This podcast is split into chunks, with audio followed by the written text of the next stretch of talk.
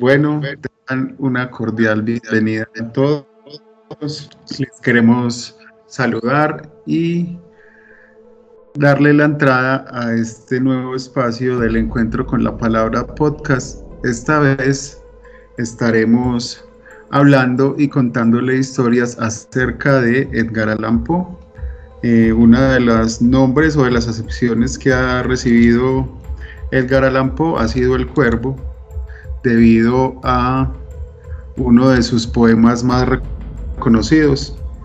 Eh, y entonces les quiero leer un fragmento como lectura introductoria que escribió Virginia Moratiel para el blog El vuelo de la lechuza.com y dice así, cuando Edgar Allan Poe se presenta sigiloso en el recuerdo con esa mirada puntiaguda, triste y de oscuridades escabrosas que inexplicablemente atrajo a tantas mujeres, siempre se anuncia a través de horripilantes historias. De pronto surge la peste disfrazada con una mortaja y, ocultando tras una máscara roja su rostro cadavérico ya intangible, mata sin piedad al príncipe depravado junto a toda su corte que huye de una plaga a una abadía y celebra orgías en su aislamiento. Desde las tinieblas de un pozo se oye el jadeo aterrador de un torturado por la Inquisición, a quien las ratas liberan de sus ataduras después de devorar las cuerdas que lo ataban.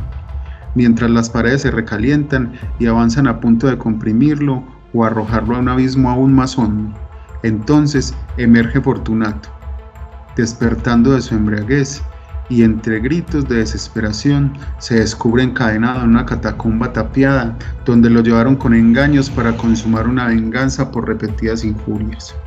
O brota el, titánico latido de un corazón que denuncia el asesinato y posterior descuartizamiento de su dueño. Se derriba una pared y aparece el cadáver casi putrefacto de una mujer.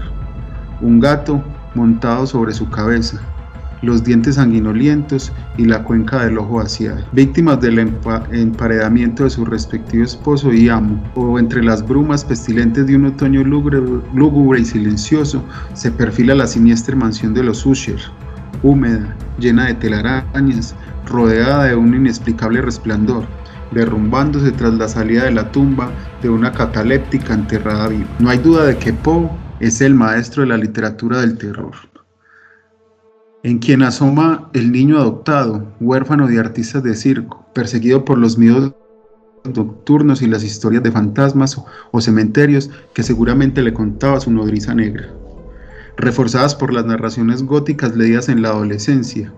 No obstante, en él se revelan también las pasiones del hombre atormentado, inmerso en los delirios que el laudano y sobre todo el alcohol le agudizaron alternando con, con periodos de trabajo febril, una mente tortuosa que a pesar del acoso insistente de la locura, fue capaz de alcanzar una prístina lucidez y un razonamiento de implacable rigor, lo cual le permitió incursionar en el relato de misterio. Por ejemplo, El escarabajo de oro, donde atenta observación de un entomólogo permite descifrar el arcano encerrado en un coleóptero y descubrir un tesoro para finalmente inventar el género policial, incluso antes de que existiera la profesión de detective. Agustín Dupin, el personaje de Poe, actúa como un investigador que resuelve por voluntad propia los enigmas planteados en los crímenes de la calle Morgue. El misterio de Marie Roguet y la carta robada, sea para entrenarse, probar la inocencia de un falso o, u obtener una recompensa fino observador, aficionado a acertijos y jeroglíficos, posee una lógica científica aplastante, activada gracias a la imaginación, lo cual le permite adentrarse en la mente del criminal hasta adivinar sus pensamientos. Por sus rasgos psicológicos, sirvió de prototipo a otras figuras de ficción posteriores como Sherlock Holmes, Arthur Conan Doyle o Hércules Poirot de Agatha Christie. Si bien se considera Edgar Allan Poe el creador del cuento moderno y lo recordamos especialmente por sus historias breves, recreadas en diversos medios como el cine, la televisión o los cómics, además de ser modelo y fuente de inspiración para otras obras literarias o musicales, el escritor las compuso con el fin de obtener un beneficio económico y recuperarse de la miseria que lo persiguió toda la vida. Para él, Esos relatos constituían un producto más vendible que los emanados de su antigua y auténtica vocación, la poesía, por lo cual le hubiese gustado ser reconocido. Comenzó a escribir versos siendo un niño. De hecho, su primer libro, Tamerlán y otros poemas, fue publicado en 1827. Lo redactó en la mayoría de sus 14 años, una época caracterizada por su admiración confesa a los románticos ingleses Wordsworth y Coleridge. No obstante, pasó sin pena ni gloria a causa de su inmadurez. Ya adolescente, solía mandar sus veleidades poéticas a las chicas pudientes de Richmond a través de su hermana Rosalie, quien también había sido adoptada por una familia de allí, y siguió destinando su poesía a esos amores idealizados o imposibles que le cruzarían a menudo a lo largo de su existencia, presentados dentro de una atmósfera a fin de sus temas habituales, la muerte, la soledad, la melancolía, la locura y el desasosiego. Ante una realidad de mera apariencia que sin previo aviso puede cambiar. Su primera enamorada, madre de un compañero de clase, Helen, enfermó de demencia y murió con 31 años. Albergó hacia ella una pasión secreta, perfecta en su irrealidad, que le duró toda la vida. Elmira fue su amor de adolescencia, correspondido pero no concretado, debido al rechazo de las familias, una relación que reconquistó al final de sus días, cuando ella era viuda. A ambas dedica el siguiente poemario amoroso, editado justo antes de ingresar a la Academia Militar de West Point donde se hizo famoso por las borracheras, por las deudas de juego y las faltas disciplinarias, lo cual provocó su expulsión. Sin embargo, tampoco entonces tuvo demasiado éxito. Tras dejar la academia, hizo un tercer intento financiado por sus amigos y corrió con suerte similar a los de sus dos casos anteriores. A partir de aquí protagonizó extraños amores, a veces fracasados por sus celos temerarios que los llevaron al ridículo, vagabundo desnudo por la ciudad o desorientado en medio de un bosque en busca de la amada, como sucedió con Mary Devereux, siempre luchando con sus propios fantasmas interiores e intentando subsistir con grandes dificultades del oficio de escritor. Por último, Virginia, su esposa y prima, fue uno de esos amores incomprensibles, fraternales, alimentado con una intensa devoción mutua, que no impidió a Poe tener amistad con otras mujeres, normalmente escritoras, en ocasiones espiritistas, a quienes, como Frances Westwood, la cual conoció en Nueva York, la pareja se casó cuando ella tenía 13 años y él 22. Pasado un tiempo, ella enfermó de tuberculosis, falleciendo cuando apenas contaba con 24. Pese a la muerte prematura, pudo disfrutar del gran éxito de su marido, el que le dio una repercusión mundial, justo gracias a un poema titulado El Cuervo. Alcanzó tal notoriedad que se volvió, que se volvió la composición lírica más popular de los Estados Unidos, un verdadero ícono del romanticismo norteamericano, recitado innumerables veces, incluso por su autor. Igual que la mayor parte de los versos de Poe, Está consagrado a la defunción de una mujer y ha sido musicalizado en cantidad de versiones, como la de rock progresivo llamada Tales of Mystery and Imagination de Alan Parsons Project. Lo, mismo ocurre con su ya célebre y clásico poema Annabel Lee, probablemente inspirado en Virginia, convertido en una canción de la música pop, entre muchos otros artistas que lo han musicalizado. Este fue musicalizado por Radio Futura, una banda española. Quizás esta abundancia de interpretaciones musicales se deba a que Poe era un obseso de la escaneación de versos, mediante el cual conseguía expresar la magia rítmica del folclore norteamericano. El Cuervo es un poema narrativo de ambiente terrorífico que refleja un paisaje interior de devastación tras la pérdida de la amada en plena juventud, esbozando con nitidez el camino que conduce hacia la locura. Desde el comienzo, el poeta se rodea de una aureola sobrenatural, del deseo y el presentimiento de que va a lograr una conexión con el más allá, dosificados hábilmente para crear suspenso. Por eso se encuentra a medianoche leyendo lo que podrían ser libros de alquimia o de magia, en los cuales pretende hallar consuelo o tal vez alguna fórmula para provocar la resurrección.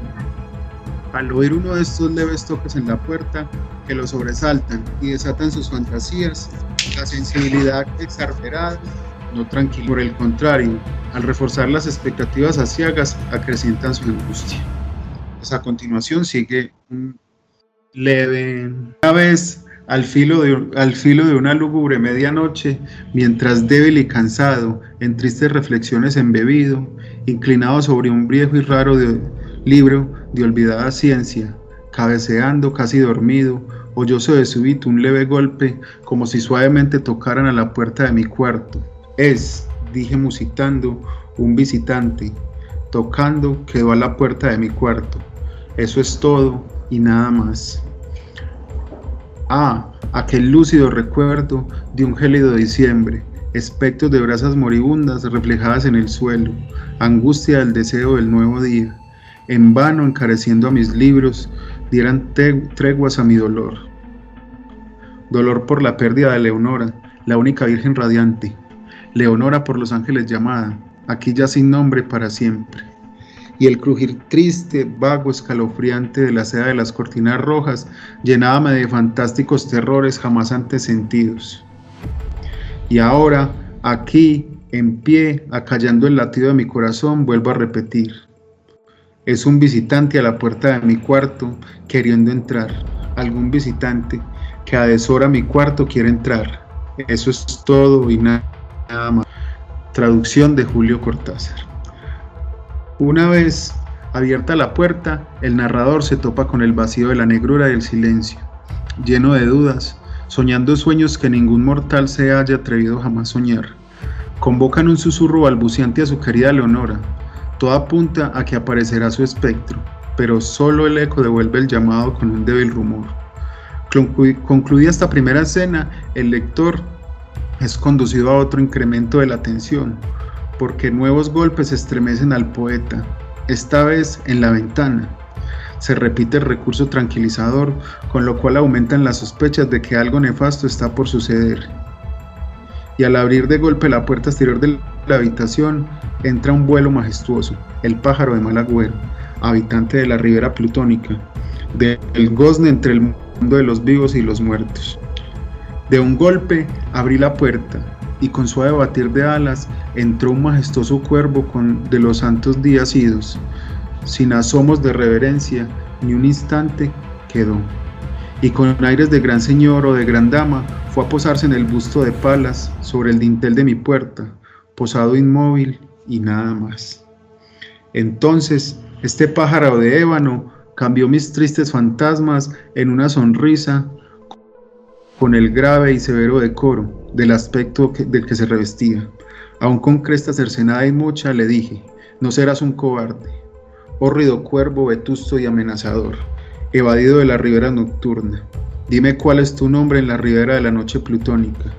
Y el cuervo dijo, nunca más.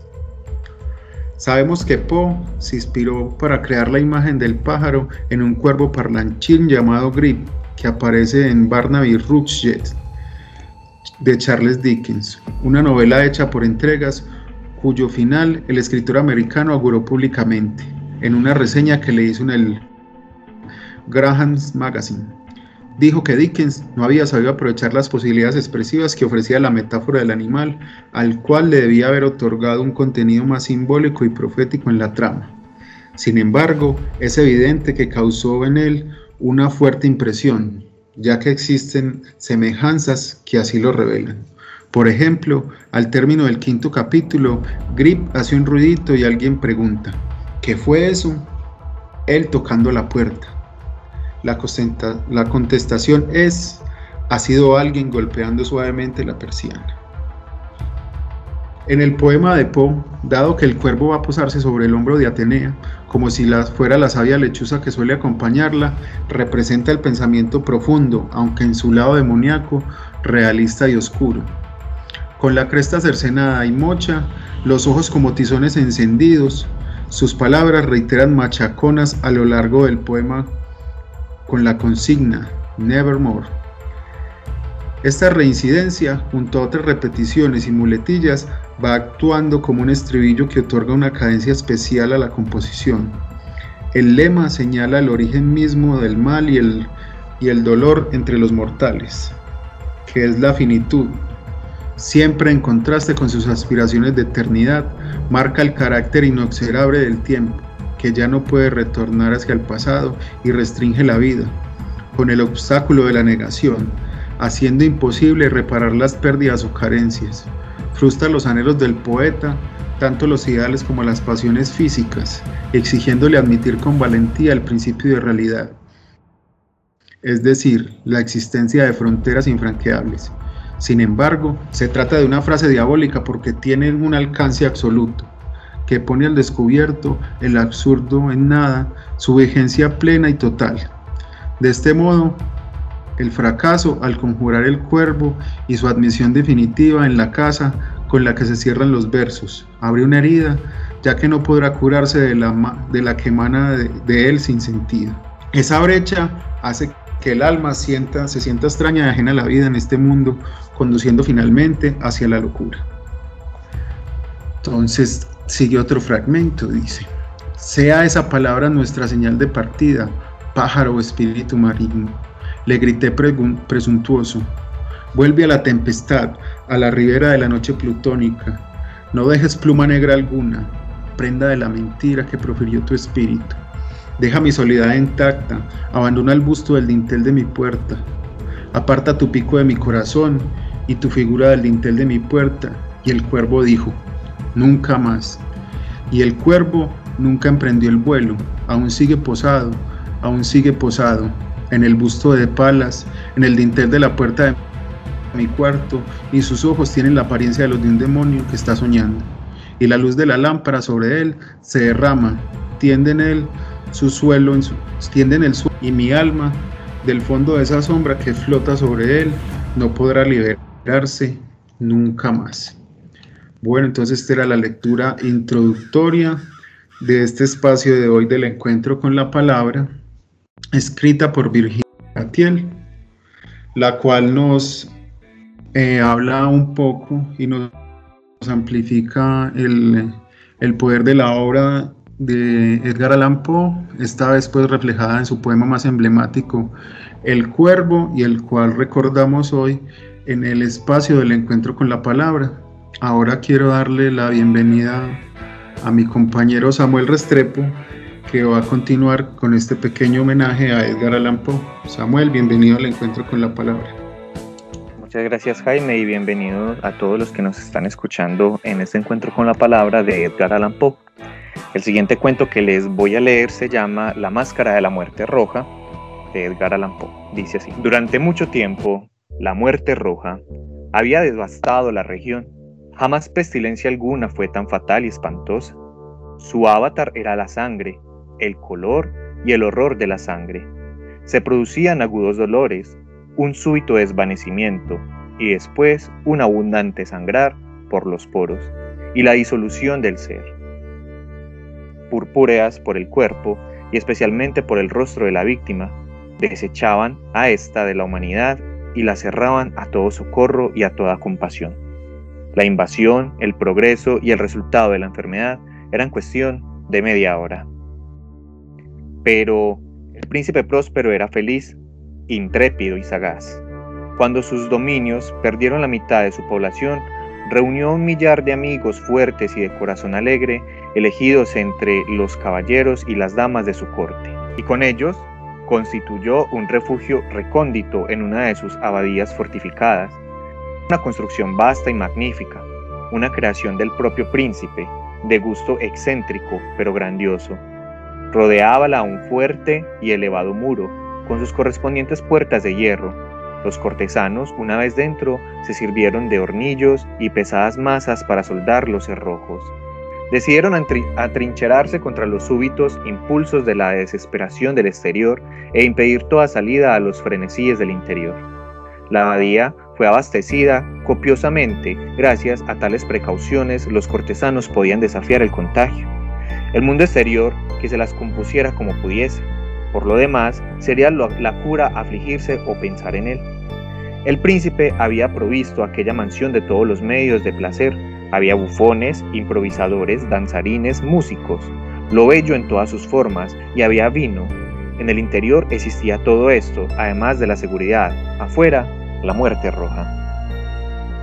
Ocurrió a fines del quinto o sexto mes de su retiro, mientras la plaga hacía grandes estragos afuera, cuando el príncipe próspero proporcionó a su, millar de amigos un baile de máscaras de la más insólita magnificencia. Qué voluptuoso cuadro el de ese baile de máscaras. Permítaseme describir los salones donde tuvo efecto. Eran siete. En una hilera imperial, en muchos palacios estas hileras de salones constituyen largas perspectivas en línea recta cuando los batientes de las puertas están abiertos de par en par, de modo que la mirada llega hasta el final sin obstáculo. Aquí, el caso era muy distinto, como se podía esperar por parte del duque y de su preferencia señaladísima por lo bizarro. Las alas estaban dispuestas de modo tan irregular que la mirada solamente podía alcanzar una cada. Al cabo de un espacio de 20 o 30 yardas encontrábase una súbita revuelta y en cada esquina un aspecto diferente. A derecha e izquierda, en medio de cada pared, una alta y estrecha ventana gótica comunicaba con un corredor cerrado que seguía las sinuosidades del aposento. Cada ventanal estaba hecho de vidrios de colores que armonizaban con el tono dominante de la decoración del salón para el cual se abría. El que ocupaba el extremo oriental, por ejemplo, estaba decorado en azul y los ventanales eran de un azul vivo. El segundo aposento estaba ornado y guarnecido de púrpura y las vidrieras eran purpúreas. El tercero, enteramente verde y verdes sus ventanas. El cuarto, anaranjado, recibía la luz a través de una ventana anaranjada. El quinto, blanco y el sexto violeta. El séptimo salón estaba rigurosamente forrado por colgaduras de terciopelo negro que revestían todo el techo y las paredes y caían sobre un tapiz de la misma tela y el mismo color. Pero solamente en este aposento el color de las vidrieras no correspondía al del decorado. Los ventanales eran escarlata, de un, de un intenso color de sangre. Ahora bien, no veíase lámpara ni candelabro alguno en estos siete salones, entre los adornos de las paredes o del techo artesonado. Ni lámparas ni velas, ninguna claridad de esta clase en aquella larga hilera de habitaciones. Pero en los corredores que la rodeaban, exactamente enfrente de cada ventana, levantábase un enorme trípode con un brasero resplandeciente que proyectaba su claridad a través de los cristales coloreados e iluminaba la sala de un modo deslumbrante. Producíase así una infinidad de aspectos cambiantes y fantásticos. Pero el salón de poniente, en la cámara negra, la claridad del brasero que se reflejaba sobre las negras tapicerías a través de los cristales sangrientos era terriblemente siniestra y prestaba, a los prestaba las fisonomías de los imprudentes que penetraban en ella un aspecto extraño que muy pocos bailarines tenían valor para pisar su mágico recinto. También en ese salón erguíase apoyado contra el muro del poniente un gigantesco reloj de ébano. Su péndulo movíase con un tic-tac sordo, pesado y monótono, y cuando el minutero completaba el circuito de la esfera e iba a sonar la hora, salía de los pulmones de bronce de la máquina un sonido claro, estrepitoso, profundo y extraordinariamente musical, pero de un timbre tan particular y potente que de hora en hora los músicos de la orquesta veíanse obligados a interrumpir un instante sus acordes para escuchar el sonido. Los balsistas veíanse forzados a cesar en sus evoluciones una perturbación momentánea recorría toda aquella multitud, y mientras sonaban las campanas notábase que los más vehementes palidecían y los más sensatos pensábanse las manos por la frente, pareciendo sumirse en meditación o en un sueño febril. Pero una vez desaparecía por completo el eco, una ligera hilaridad circulaba por toda la reunión. Los músicos mirábanse entre sí y reíanse de sus nervios y de su locura, y jurábanse en voz baja unos a otros que la próxima vez que sonaran las campanas no sentirían la misma impresión. Y luego, cuando después de la fuga de los 60 minutos que comprenden los 3.600 segundos de la hora desaparecida, cuando llegaba una nueva campanada del reloj fatal, se producía el mismo estremecimiento, el mismo escalofrío y el mismo sueño febril. Pero a pesar de todo esto, la orgía continuaba alegre y magnífica. El gusto del duque era muy singular. Tenía una vista segura por lo que se refiere a colores y efectos. Despreciaba el decora de moda, sus proyectos eran temerarios y salvajes, y sus concepciones estaban con un esplendor bárbaro.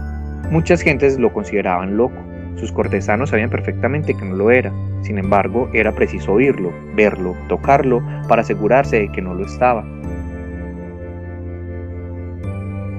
En ocasión de esta gran fete, había dirigido gran parte de la decoración de los muebles y su gusto personal había dirigido el estilo de los disfraces. No hay duda de que eran concepciones grotescas. Era deslumbrador, brillante, había cosas chocantes y cosas fantásticas. Mucho de lo que después se ha visto en Hernani. Había figuras arabescas con miembros y adimentos inapropiados. Brillantes fantasías, atavios como de loco, había mucho de lo bello, mucho de lo licencioso, mucho de lo bizarro, algo de lo terrible y un poco de lo que podría haber producido repugnancia. De un lado a otro de las siete salas pavoneábase una muchedumbre de pesadilla, y esa multitud, la pesadilla, contorsionábase en todos sentidos, tiñéndose del color de los salones, haciendo que la música pareciera el eco de sus propios pasos. De pronto, repica de nuevo el reloj de ébano que se encuentra en el salón de terciopelo.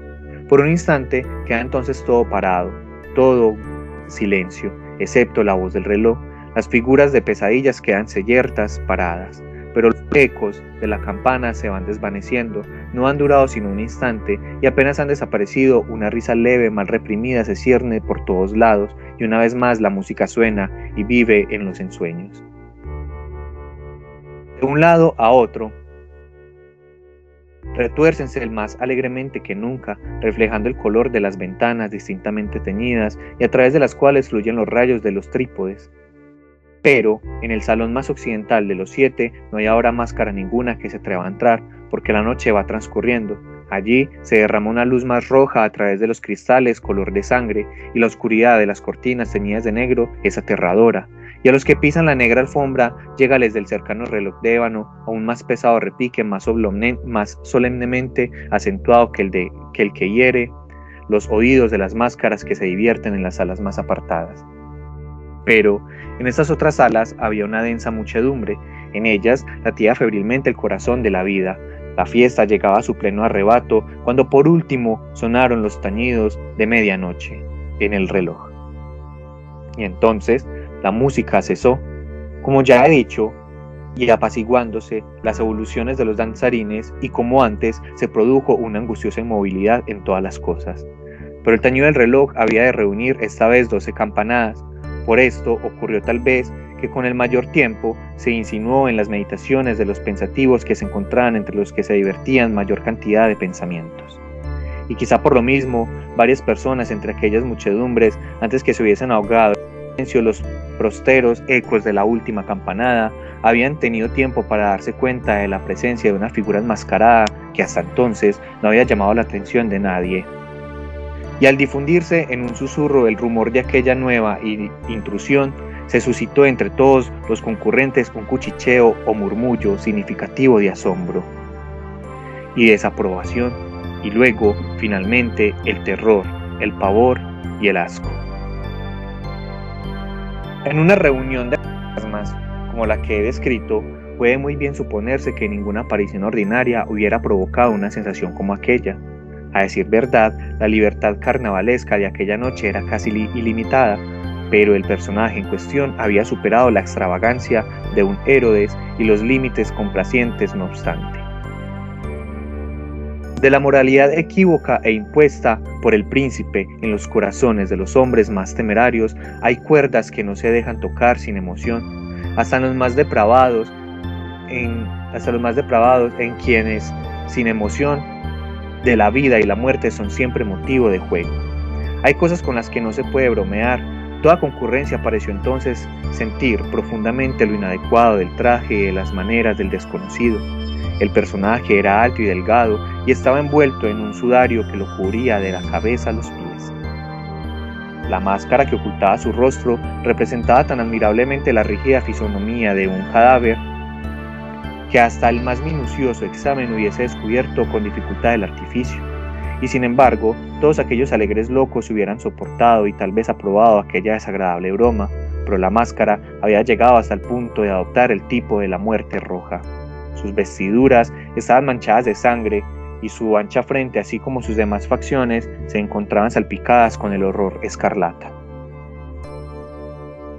Cuando los ojos del príncipe próspero se fijaron en aquella figura espectral que con pausado y solemne movimiento como para representar mejor su papel, pavoneábase de un lado a otro entre los, que entre los que bailaban, se le vio en el primer momento conmoverse por un estremecimiento de su terror y de asco, pero un segundo después su frente enrojeció de ira. ¿Quién se atreve? preguntó con voz ronca a los cortesanos que se hallaban junto a él. ¿Quién se atreve a insultarnos con esta burla, con esta blasfemia? Apoderaos de él y desenmascararle, para que sepamos a quién hemos de ahorcar en nuestras almenas al salir del sol, al salir el sol. Ocurrió en la cámara azul, donde hallabas el, el príncipe rodeado de un grupo de pálidos cortesanos. Al principio, mientras hablaba, hubo un ligero movimiento de avance de este grupo hacia el intruso, que en tal instante estuvo también al alcance de sus manos y que ahora con paso tranquilo y majestuoso acercábase cada vez más al príncipe. Pero por cierto, terror indefinido que la incesante arrogancia del enmascarado había inspirado a toda la concurrencia, nadie hubo que pusiera mano en él para prenderle. De tal modo que, sin encontrar obstáculo alguno, pasó a una yarda el príncipe y siempre la inmensa asamblea, como obedeciendo a un mismo impulso, retrocedía desde el centro de la sala hacia las paredes. Él, interrupción su camino, con aquel mismo paso solemne y mesurado que le había distinguido desde su aparición, pasando de la cámara azul a la púrpura, de la púrpura de, de la verde a la anaranjada, de esta a la blanca, y llegó a la de color violeta antes de que se hubiera hecho un movimiento decisivo para detenerle. Argo fue entonces cuando el príncipe próspero exasperó de ira y vergüenza por su momentánea cobardía, se lanzó precipitadamente a través de las seis cámaras sin que nadie lo siguiera a causa del mortal terror que de todos se había apoderado. Blandió un puñal desenvainado y se había acercado impetuosamente unas tres o cuatro pies de aquella figura que se batía en retirada, cuando ésta, habiendo llegado al final del salón de terciopelo, volvióse bruscamente e hizo frente a su perseguidor. Sonó un agudo grito y la daga cayó relampagueante sobre la fúnebre alfombra, en la cual acto seguido se desplomó muerto el príncipe próspero. Entonces, invocando el frenético valor de la desesperación, un tropel de máscaras se precipitó a un tiempo en la negra estancia y agarrando al desconocido que mantenía erguido inmóvil como una gran estatua a la sombra del reloj de ébano, exhalaron un grito de terror inexpresable viendo que bajo el sudario y la máscara de cadáver que habían aferrado con energía tan violenta no se hallaba forma tangible alguna, y entonces reconocieron la presencia de la muerte roja. Había llegado como un ladrón en la noche y uno por uno cayeron los alegres libertinos por las alas de la orgía, inundados de un rocío sangriento, y cada uno murió en la desesperada postura de su caída, y la vida del reloj de ébano extinguióse con la del último de aquellos licenciosos y las llamas de los trípodes se extinguieron, y la tiniebla y la ruina y la muerte roja tuvieron sobre todo aquello ilimitado dominio. Fin. Bueno, Samuel, gracias a ti por tu aporte a este encuentro con la palabra de Edgar Allan Poe. Entonces, como este tiempo es tan corto y queremos que el podcast no sea muy largo, quiero dejar abierta la invitación para que continuemos en, la segunda parte de este encuentro con la palabra, haciendo lecturas de Edgar Allan Poe. Creo que a mí se me queda por acá por leerles el cuento de Berenice y tú creo que nos tenías otro, Samuel. Sí, sí, tengo otros cuentos de Edgar también. Entonces los invitamos para que eh, en la segunda parte de este encuentro con la palabra de Edgar Allan Poe en una próxima ocasión y sigamos descubriendo por qué Edgar Allan Poe fue un, un escritor tan, tan célebre y tan influenciador de grandes escritores como Baudelaire, como Dostoyevsky, Kafka, Lovecraft, Faulkner y de los latinos Cortázar, de Rubén Darío y de Horacio Quiroga. Y continuamos entonces la próxima semana con la segunda parte del encuentro con la palabra de Edgar Allan Poe. Que estén muy bien y nos escuchamos.